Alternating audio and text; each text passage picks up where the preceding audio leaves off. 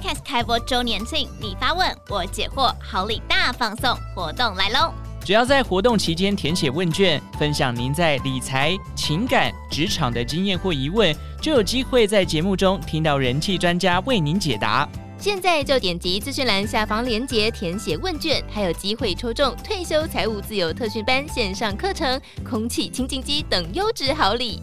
二零二三年，请持续收听荆州大耳朵。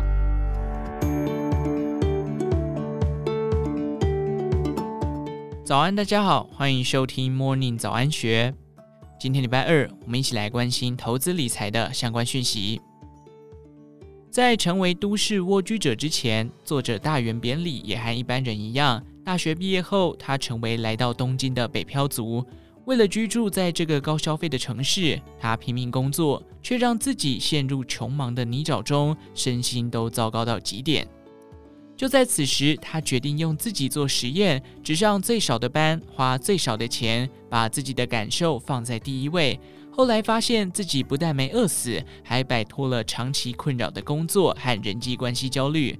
只是个普通人的他，是怎么办到的？以下内容是作者大原扁理以第一人称分享他在东京与台湾的生活差异。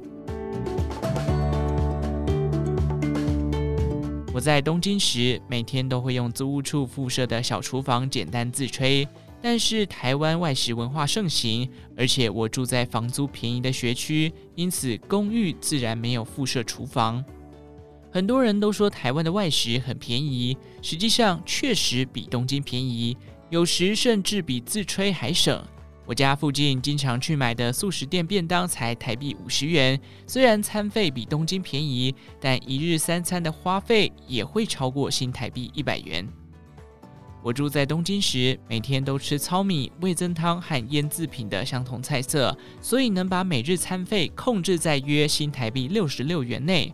由于我的饮食生活形同出家人，若是自吹，我有信心把餐费控制得比外食还低。而且学区的餐饮店虽然便宜，但菜色还是以肉类、油脂和碳水化合物居多，蔬菜少得可怜。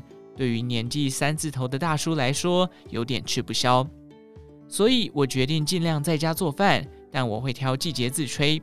由于夏天炎热到无法待在屋内，冬天又会想吃热腾腾的料理，所以我索性都不做饭，只有春秋两季才会时常在家里自理三餐。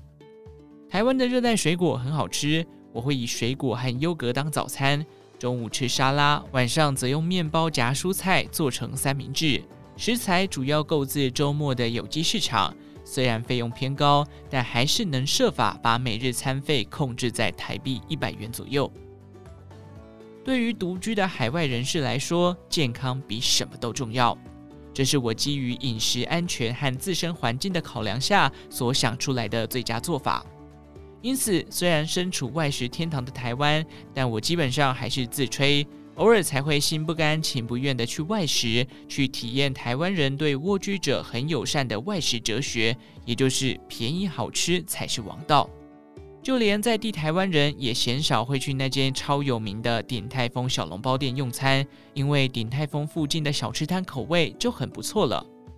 用浅显易懂的例子来说，只要打开米其林指南，在有名的士林夜市里也有荣登必比登推荐名单的店。换作是其他都市，寻常老百姓不见得每天都吃得起必比登推荐的店家。可是台湾却不一样，一颗生煎包才十四元呢。我想住在台湾的幸福，就是寻常老百姓随时就能用小钱吃到米其林等级的美食吧。以上内容节录自采石文化出版，在都市蜗居十年，我过得还不错。详细内容欢迎参考资讯栏下方的文章连结。最后，祝福您有个美好的一天，我们下次再见。